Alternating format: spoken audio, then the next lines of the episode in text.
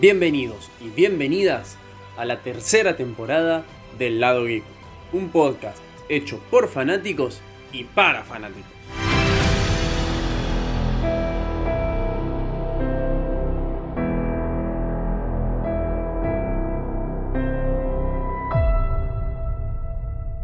Hola, hola, hola, hola, ¿qué tal? ¿Cómo estamos gente? ¿Cómo estamos? Sí, hoy nos toca grabar un episodio muy, muy especial para mí puntualmente, pero antes que nada voy a presentarlo a él, a el coequiper, el que diría yo a, a mi gusto, el capitán de este barco, el editor Topa. ¿Cómo estás, Topa? Hola amigo, hermano querido, gracias por tomar el manto de un superhéroe insignia para vos, como es The Batman.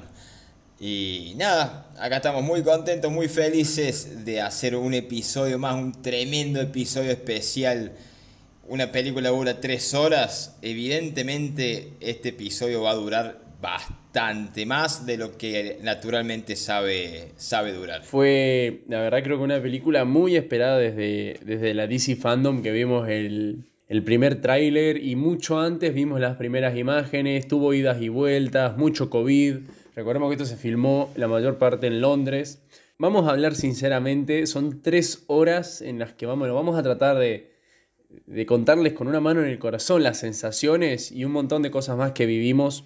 Está muy fresca. Eh, la persona que tengo enfrente tuvo la dicha de ir a ver el preestreno. Y quiero, eh, sinceramente, quiero arrancar con eso. Quiero saber, contame qué sentiste, qué, qué, cómo fue la gente, cómo estaba la gente preparada para ese momento. Y yo fui el miércoles a las 10, el miércoles 2 a las 10, fui a ver la, la peli de Batman. Tuve la dicha de ir con, con Santiago, que, que comparte la misma mística que yo, que es mi jefe.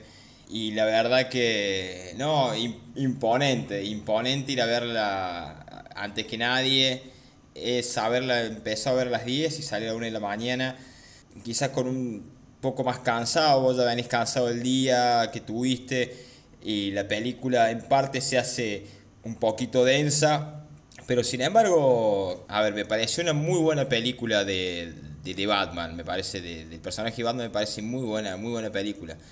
Un personaje al cual ya hemos visto muchas veces eh, cinematográficamente en, la pantalla grande, pero hay ciertas cositas que vamos a detallar en este episodio. Bien, a ver, ahí, ahí la verdad es que eh, me encanta escucharte, me encanta saber que, que pudiste ir al, al, preestreno. Me hubiera encantado, pero bueno, la fui a ver eh, hace nada, hace nada, hace unos días. Hay mucho por contar, está todo muy fresco. Como vos mismo dijiste, hubo personificaciones de Batman durante años, años y años, desde series de televisión hasta películas memorables como películas olvidables. Hoy nos, hoy nos presenta a, al sucesor de, de, Ben Affleck, a la otra persona que tuvo que tomar el manto, que, bueno, básicamente todos lo conocemos, es Robert Pattinson. Robert Pattinson. No, a ver, yo creo que lo principal que nos tenemos que centrar es que fue o no fue tan necesario tanto hype que hubo alrededor de esta película. Eh, el enterarnos de un montón de cosas, de los retrasos de Robert, que la historia, que basada en el cómic, que uno de los mejores Batman que puede tener. Después de la Liga de la Justicia de Josh Whedon, por allá por, por 2017, quien iba a dirigir esta película, quien iba a protagonizarla y quien iba a producirla, iba a ser el mismo Ben Affleck. Se iba a llamar de la misma manera que se llama esta, de Batman, y su principal enemigo, en este caso iba a ser Deathstroke. Muchos, yo principalmente estaba emocionadísimo por ver esa película, que lamentablemente, bueno, cayó en el olvido por un montón, montón de cosas, dentro de eso incluido el desastre que fue Liga de la Justicia. Y bueno, eh, Warner Brothers parece que no quiso perder eh, esta oportunidad y contrató a Robert Pattinson como Batman y obviamente tuvimos a un gran, gran director como es Matt Reeves, que la aparición, la verdad, la aparición en el, en el DC Fandom de él fue genial, con el Batimóvil, ver el primer tráiler, ver el traje, tuvimos imágenes oscuras medio raras. Al fin, al fin, la película esta vio la luz, una película completamente fresca que mezcla cosas eh, retro con cosas nuevas, un elenco por así decirlo, nuevo en lo que es el ámbito capaz del mundo superhéroe, pero que nos dejaron interpretaciones muy buenas, que la verdad hay, ciertas cosas que hay que levantarse y aplaudir. Vamos a ver un Batman no tanto a, mi personal, eh, no tanto héroe, no tanto eh, luchador que pelea, sino que utiliza todas las otras habilidades que lo hacen ser Batman. Con respecto a la película en sí, creo que Matt Reeves agarra desde cero un proyecto al cual se le propuso Warner, que creo que está yendo por muy buen camino haciendo este tipo de películas, ya lo vimos con Joker y ahora con, con The Batman, que tranquilamente podrían coexistir en el mismo universo, pero por suerte esto no pasa. Se sabía que, que The Batman no iba a formar parte del DCU y sin embargo, creo que eh, tiene un elencazo. Tenés a Zoe Kravitz, tenés obviamente a Robert Pattinson, que fue una sorpresa para muchos, incluyéndome a mí. También tenemos a Colin Farrell como el pingüino, que está irreconocible, no lo conoce nadie. Tenés a Paul Dano que hace el acertijo, sinceramente me saco el sombrero con Paul Dano, yo no lo había visto en ninguna otra producción, pero hay una escena en particular que me cerró la boca mal como actor como villano, como realmente ese villano que vos decís te genera desprecio.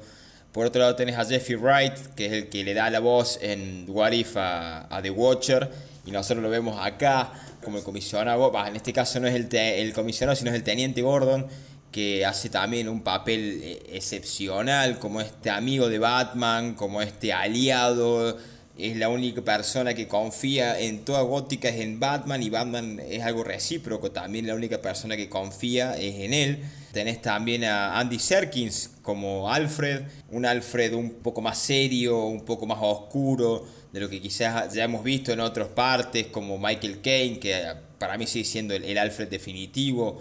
Entonces te van mostrando una historia muchísimo más oscura, donde Batman ya lleva dos años como Batman, y obviamente esta historia con respecto a los cómics tiene eh, mucha influencia tanto en Largo Halloween como en Batman Año 1 y Matt Reeves eh, lo habló y lo salió a decir que tiene este toque detectivesco gracias a películas como Seven, que tuve la posibilidad de verla hace muy poquito, que la verdad es una obra maestra y Zodiac también. Warner creo que está empezando a hacer de a poco las cosas bien y creo que va llevando a, a su universo extendido, nunca mejor dicho, eh, van llevando a, por muy buen camino.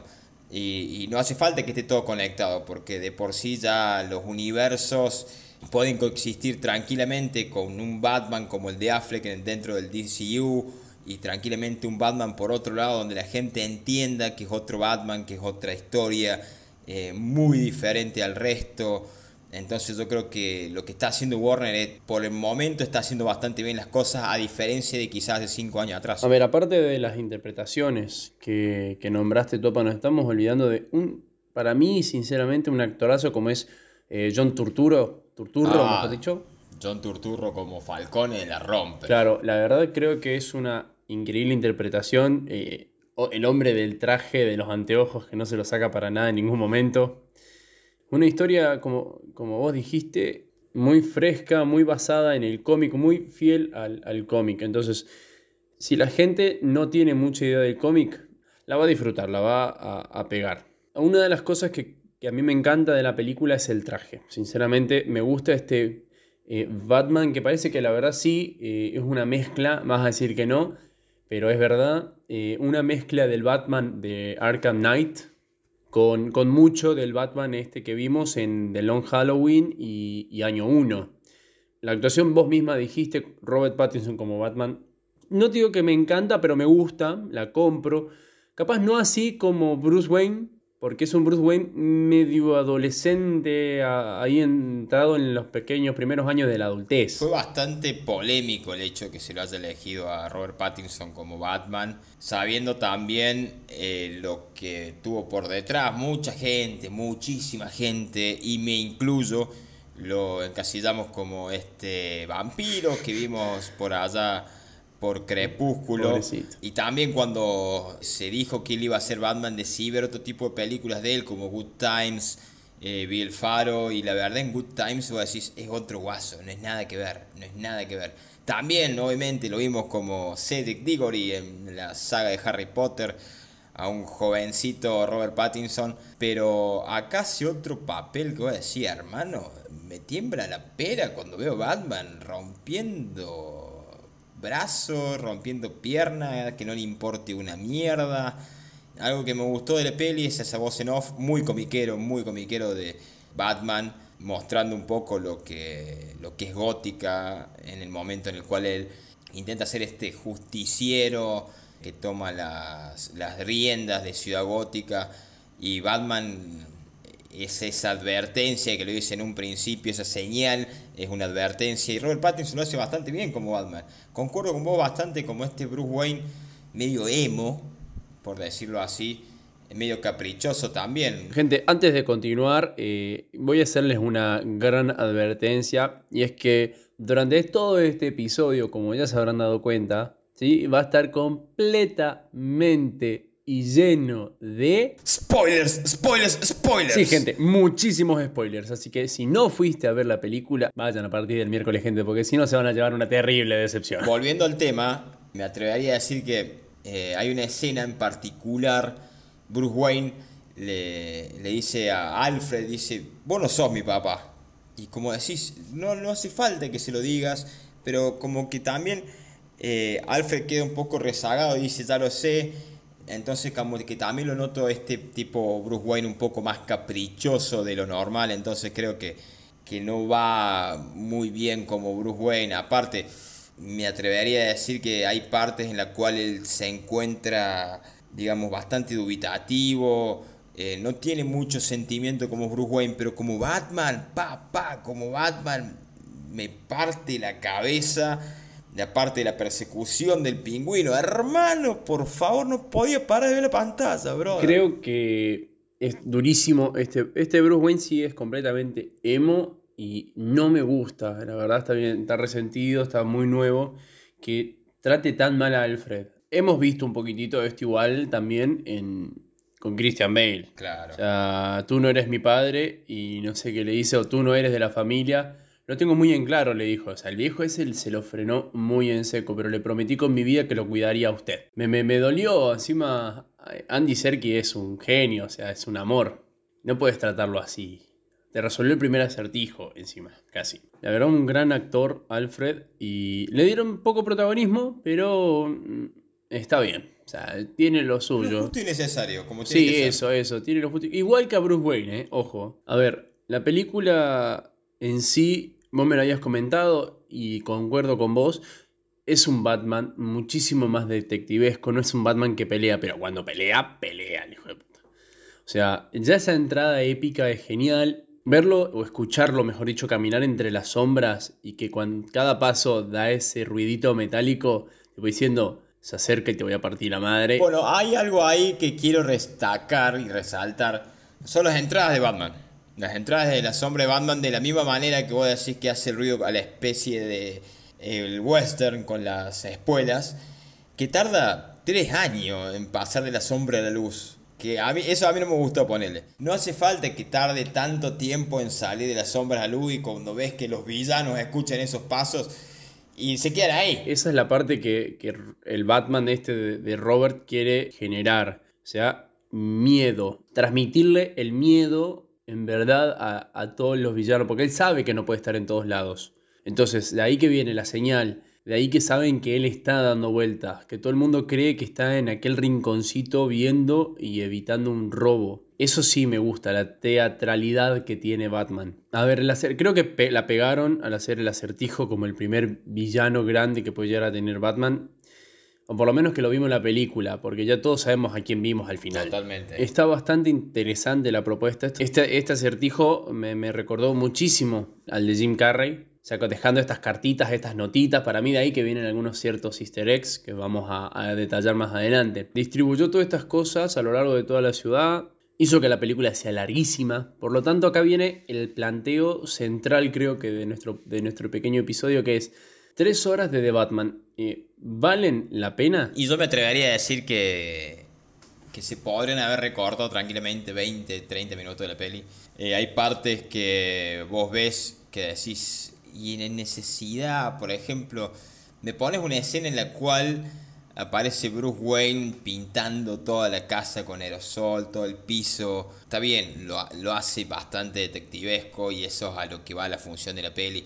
Pero tener una escena en la cual solamente quiere mostrar la, la espalda de Batman, que sí, se rompió el orto laburando para, para crear el físico cuando en pleno COVID eh, muchos lo criticamos al guaso porque él en chiste decía que no se iba a poner las pilas para ser de Batman, pero sin embargo hay, hay cosas, hay escenas que a, mí, por ejemplo, desde la escena en la cual es, el primer asesinato hasta la escena de la persecución al pingüino, se me hizo eterno, se me hizo eterno. Entonces vos decís, hay cosas que no, hace falta que me muestres. Eh, está bueno que me muestres que Batman, lo que representa en Gotham y un montón de cosas más, es algo que yo si lo veo por streaming o lo veo en, un Blu-ray, automáticamente pongo que vaya rápido y que llegue esa escena. Justo hablaba, hablaba hoy, o hace un, par, un par de días cuando salía del cine, sobre el tema de la escena del Batimóvil y el pingüino. Si fue necesario hacerlo tan largo. Claramente lo hicieron para lucir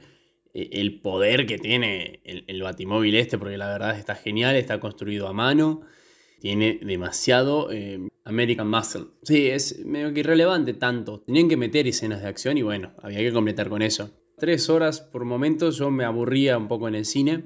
A ver, para mí creo que quisieron hacerla tan épica y el hype que venía atrás de esta película tampoco ayudó a que sea larga, en mi opinión personal, al pedo. Con dos horas y media hubiéramos estado bien, nos hubieran dado un buen Batman.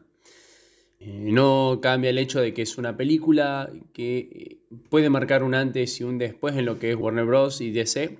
Tenemos muchas otras entregas, tenemos Flash, tenemos Aquaman, Black Adam, que van a compartir universos, o sea, sabemos que los universos están conectados.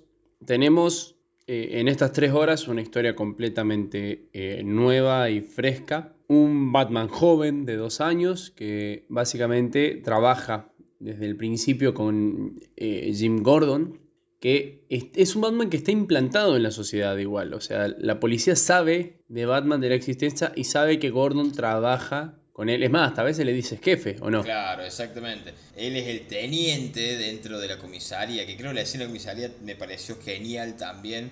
Eh, ahí te das cuenta de la complicidad y la química que tiene Jim Gordon con, con Batman. En la parte que le dice, toma las llaves y así cuenta que me pegas le pega así, sale, sale escapando, o sea, me, parece, como te digo, esta es una historia completamente nueva, algo que nunca vimos, basón de Long Holloway y en Batman año 1, y suman un montonazo, un montonazo para estas tres horas, que sinceramente no releé las tres horas porque se me pasaron rápido, pero creo que podría haber sido un, un poquito menos. Lo que me gustó mucho de la historia es que presentan una gota muy sucia, muy sucia y en todo sentido. Sucia en el sentido de lo visual, sucia en el sentido de la corrupción, sucia en el sentido de ver clubes nocturnos, drogas, esta famosa gota que nosotros desconocíamos como droga, tenés los gota adictos. La verdad es, es una gota muy, muy sucia y como mismo vos dijiste, me hace acordar muchísimo al Batman de la saga de Arkham. Creo que también Matt Reeves intentó basarse un poco más en, en el Batman o la fisionomía de, del traje de Batman y también mostrar este tipo de Gotham en la saga de Arkham de los videojuegos. Sí, yo creo que apenas, apenas lo vi, eh, dije que es el traje basado en Batman Arkham Knight, claramente antibalas, negro, con muchos, va, muchos. Principalmente usó mucho el recurso del gancho. Me gustó, me gustó más que otras cosas. Esta cámara lente que tiene es genial. Eh, el traje de ala delta para mí me pareció épico para el salto Halo. Bastante bien llevado está, muy robusto, ¿viste? O sea, sabíamos del doble que tenía, que era un perchero básicamente el flaco. Te das cuenta un poco creo en las escenas cuando, cuando es él y cuando es el doble. Me gusta, sí, este desarrollo que tiene toda la trama de poder llegar al final y que el acertijo logre su objetivo, que es básicamente que Batman termine de ayudarlo a él. E, es, es, eh, la verdad es que sí, es un genio. Es un genio porque te lo aclara. Yo no puedo hacer lo que vos lograste hacer y me lo trajiste servido lo que yo necesitaba. Cada acertijo está muy bien pensado, te hace volver loco, estos juegos de acertijos, las bombas. El plan que tenía básicamente el acertijo era ir acabando capaz con la peor lacra de Ciudad Gótica y lo fue logrando, vas descubriendo la, parte oscura de la corrupción de el, debajo de la mesa de los altos mandos de Ciudad Gótica Batman al mismo tiempo se va enterando de esto, las cartas y todas las pistas van dirigidas siempre hacia él, para terminar de enterarnos de que incluso el pasado de los Wayne está manchado. El mismo Bruce Wayne también descubre un montón de cosas sobre la verdad de su familia, cosas que nosotros tampoco sabíamos y también eh, nos quedaba medio, medio offside. Creo que no se lo ve mucho Falcone, es uno de los personajes que más importancia tiene dentro de la película porque Carmine Falcone, además de hacer tener este giro, que también está basado en un parte de los cómics, como es ser el padre de Selina Kyle, que también es mucho a destacar. La química que tiene Batman con Selina es increíble. Prácticamente se prende fuego la pantalla cuando ellos dos aparecen de la mejor manera, obvio. Se nota la química, se nota un montón de cosas más. Y volviendo al tema de Falcone, eh, no se lo ve mucho ni en los trailers, ni en ningún lado, es un personaje importantísimo, porque como vos mismo decís, porque lo único que quiso hacer Thomas en, su época de campaña como alcalde de, de, Gótica fue el hecho de querer intentar asustar, entre comillas, a este periodista para que no mostrara la verdad sobre que la madre, Marta, había matado al padre y a la vez estuvo en Arkham. Entonces, vos te encontras con ese what the fuck. Che, te estuvieron mintiendo toda la vida, amigo. O sea, te enteraste todo esto ahora. Y, Bruce Wayne, y creo que acá es la mejor actuación que hace Robert Pattinson como Bruce Wayne, es el hecho de ir a ver los falcones totalmente destrozado y decir, ¿es cierto lo que estoy descubriendo, lo que dijo el acertijo? Y dicho ese paso, el acertijo intentó matarlo. Sabiendo que Bruce Wayne es Batman, intentó matarlo igual.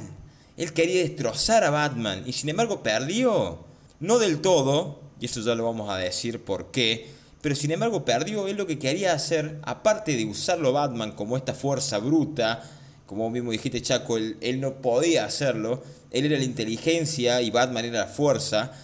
Y él quería destrozar a Batman y sin embargo no lo pudo quebrar.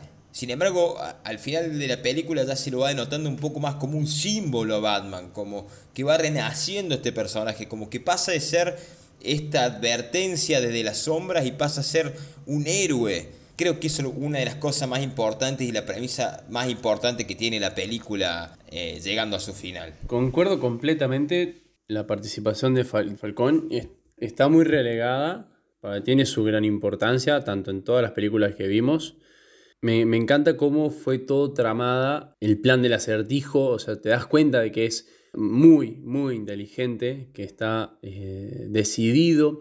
Aparte de que está generando esta secta detrás de ellos, estos seguidores, cómo está todo ensamblado, es lo que a mí más me encantó de esto, cómo una cosa te lleva a la otra. No es que es un atentado X random para algo, no, él tenía un, él tenía un objetivo, él tenía un, un a dónde llegar y era que Batman lo termine de ayudar, o sea, y lo logró. Esto además hace pensar un montón de si en verdad Batman ganó o Batman perdió. Te das cuenta de que es un caballero de la noche durante toda la película y termina ascendiendo. O sea, para mí hay muchas, muchas referencias a varias películas. Dicho sea paso, creo que dijiste que el acertijo sabía que Batman era Bruce Wayne. Para mí sabe, ¿sabes por qué? Porque cuando Batman lo enfrenta en Arkham, ya el acertijo siendo Edward, lo mira a los ojos y empieza a decir Bruce Wayne, Bruce Wayne, Bruce Wayne.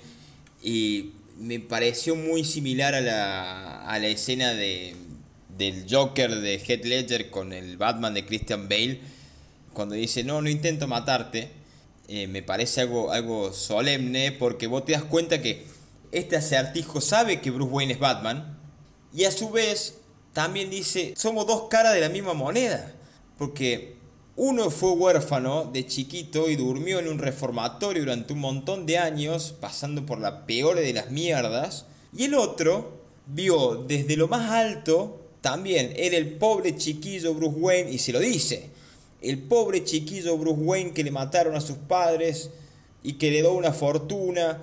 Entonces, ahí te das cuenta que él sabe que Bruce Wayne es Batman. Él decide no revelar la identidad de Batman. Entonces eso creo que es lo que hace que sea un gran villano para quizás en un futuro poder seguir jugando, entre comillas, y haciendo que participe de su lado y que sea la fuerza de la inteligencia que él tiene en un futuro para, para la franquicia de Batman. Mira, yo creo que no sabe, yo creo que la cara que pone Robert es para que nos distraiga de que Riddler sabe que es eh, Bruce Wayne, pero en realidad para mí lo que está haciendo es una metáfora hacia su relación, que eso sí dijiste vos, de Bruce Wayne y él, que ambos son huérfanos, para mí viene por ese lado, porque dice, es el único al que no pudimos matar. O sea, en ningún momento le dice, sos el único al que no pudimos matar, ni hace otras referencias. Él simplemente está matado mentalmente porque no logró encontrar a Bruce Wayne. Lo dice, es el único que no logramos encontrar y no pudimos matarlo. Eh, yo creo que viene más por ese lado que por otra cosa. Yo sentí la misma sensación cuando salí del cine de la misma manera que sentí Infinity War, que es por eso que creo que incluso también es una de de las mejores películas que tiene DC, por el hecho de que vos ves que el villano gana, vos ves que, que el héroe que, todos conocemos perdió. Y como mismo decís, Chaco, sí, eh, se ve una gota inundada en este acto presidencial. Algo que me gustó mucho también fue el hecho de cómo hicieron lucir a gótica clásica de los años 40 y a la vez usaron recursos tecnológicos eh, muy de la época como este lente que se pone Selina o que ya usaba Bruce también este tipo de memoria USB en el auto y hacen este bando más detectivesco y que pueda resolver mucho más rápido las, las cosas. De la misma manera que The Riddler lo utiliza también para tener estos seguidores mediante vivos de, Instagram, por decirlo así, eh, encriptados. Me hizo acordar mucho a... Y acá voy a empezar a dividir aguas. Eh, me hizo acordar mucho a los famosos terraplanistas o antivacunas o totalmente respetable cada una de las opiniones, pero son eh, pequeños grupos que, que van creyendo en, en ciertas cosas entonces tenés a estos seguidores del acertijo que al parecer son como unos 500 que actúan también y apoyan el acertijo y hacen el famoso atentado en el, en el Gotham eh, Square Garden y se enfrentan a Batman. Creo que es súper, súper, súper notable. Una pregunta que la verdad me lo vengo haciendo desde que salí del cine, porque el mismo Riddler te lo dijo, ¿no lo resolviste? ¿Aún no lo terminaste de resolver? y se ríe. Estas últimas siete bombas alrededor de la presa que es eh, Ciudad Gótica, inundar Ciudad Gótica, que la misma inundación la limpia la ciudad, alta metáfora, pero en sí Batman no lo supo, se lo supo al nada, o sea, en el momento en el que explotó. Claro, totalmente, totalmente. Porque no vio alguna que otra pista y bueno, rarísimo, pero es así. Para mí Batman sí perdió porque este atentado que pasó en, la campaña presidencial lo marcó, es decir, bien, derrotó a todos los villanos y todo lo que vos quieras, pero la ciudad se destruyó. No sé qué tanto la salvaste, o sea, sí lograste convertirte en un símbolo, en esa luz, que, o mejor dicho, lograste llevar a Batman a la luz y transformarlo en este símbolo. Pero no importa, perdiste. Increíble, o sea, me encanta, ¿eh? me encanta que haya perdido. Por otro lado, pienso que también se puede venir, como decimos, una trilogía de, este Batman. Y más sabiendo que tenemos una escena post-créditos, no post-créditos, que es después de la inundación, donde eh, el acertijo se lamenta el no haber destrozado Batman. Y al lado de la celda del acertijo escuchamos una risa muy particular diciendo, un día estás acá arriba y el otro pasa a ser un payaso y empezás a escuchar esa risa de Riddler y también escuchás esta risa que nosotros, los verdaderos fanáticos, ya conocemos, como es la del Joker, que todo parece indicar que Barry Keoghan, el actor que hizo de Druid en Eternals hace poquito en el UCM, le va a dar vida a este personaje, a este grandísimo villano en futuras entregas de, de Batman con Matt Reeves y a su vez me atrevo a decir que Matt Reeves decidió tomar algo muy arriesgado el hecho de presentar un Joker tan temprano, sabiendo que hace dos años atrás ya tuvimos a un Joker, a un Joker de Joaquín Phoenix. Como ya dijimos, pueden llegar a coexistir sin ningún problema. Pero ponerse hoy por hoy en los zapatos del Joker es muy complicado. Sabiendo que tenés actuaciones increíbles como la de Joaquín Phoenix, sabiendo que tenés actuaciones increíbles como la de Heath Ledger, Jack Nicholson en los años 90, y después actuaciones medias me como la de César Romero en los años 60, y tenés también a un olvidable Jared Leto. Ya tomás riesgo desde un arranque, no me parece lo más óptimo pero sin embargo está bueno que Matt Reeves decida tomar riesgo con respecto a esto. Encima este Joker me hace acordar muchísimo al Joker que vimos en la saga de Arkham de los videojuegos, muchísimo, porque a través de estas rejitas pequeñitas empezamos a ver esta cara completamente desfigurada y rascada, como si se saliera la piel prácticamente, entonces me hizo acordar muchísimo, muchísimo al Joker de Arkham. Y pienso que más o menos Barry Keoghan, después de haberlo visto en varias producciones, puede llegar a ser un gran Joker. Esperemos que así sea. Sí, yo creo que en base a lo que está pasando hoy en día, que es que eh, Batman está rompiendo la taquilla, está tratando, casi igualando a Joker. Eh, en lo que es dentro del, universo DC, para su primera semana, eh, la verdad es que es bastante espectacular los números que está haciendo. Mucha gente está especulando sobre esto del mismo que vos decís, de una trilogía o de una secuela o incluso de spin-off que se van a venir. Como la del pingüino, como la de la policía de Gotham para HBO Max. Me parece, me parece que Colin Farrell se merece este mundo criminal como, como una serie en, en HBO. Sí, yo creo que hay, a ver, es un universo eh, muy rico para explotar y de última generás un Batman Verse y listo. O sea, ya lo hicieron con Arrow, ¿por qué no van a hacerlo con esto? Entonces, tratás de algún momento conectar todo en una sola vez. Para todos los fanáticos que se quisieron quedar hasta el final, todos sabemos que de los chistes mejores fue el español, la pronunciación español de rata alada. El rata alada. Ahora bien, en la traducción al castellano no lo entendemos, pero en el inglés es una jerga inglesa de el ratalada. Gente, así como lo hicieron Gordon con Batman, pueden ir a su navegador favorito y escriben rataalada.com, los va a llevar directamente a una pantalla negra donde van a ver el logo del acertijo igual que lo vimos en eh, el cierre de la película. Van a ver que se cargan unos códigos raros Acá hay una pequeña trampa y hay que tener paciencia. Yo estoy desde que salí de la película recargando la página. Tiene que llegar al 100% esta barra de carga. Se van a develar ciertos eh, acertijos, parece, estos códigos, para los cuales después nosotros vamos a tener que encontrar una clave y esa clave nos va a llevar a un video, una versión extendida de algún video de la película tenemos un acertijo en una imagen que tenemos que descifrar, los códigos están también en internet y van a tener la grilla para descifrar igual que lo hizo Alfred, igual que lo hizo Bruce, con un mensaje. Yo ya lo descifré, no voy a decir qué es, simplemente se los voy a dejar a ustedes. Creo que es un muy buen guiño para cerrar esta película que estuvo llena, llena, llena de acertijos. Y bueno, este fue un episodio más de El lado geek con la gran, gran, gran compañía que tengo enfrente como todos los episodios. Topa, querido, ¿dónde te podemos seguir? Y bueno, a mí me pueden encontrar como arroba marianito con dos osa, tanto en Instagram como en Twitter. Eh, antes que nada quiero agradecer a, todos aquellos que nos escuchan, a vos, Chaquito querido hermano del alma, por tomar las riendas de una película como tan esperada como era de Batman. Y nada, amigo, gracias por estar siempre y Muchísimas gracias a todos por escucharnos. No, como siempre, Topa, agradecerte a vos por seguir confiando eh, en, este humilde servidor amante de Batman, de Star Wars y de Marvel y todo lo que sea la cultura geek.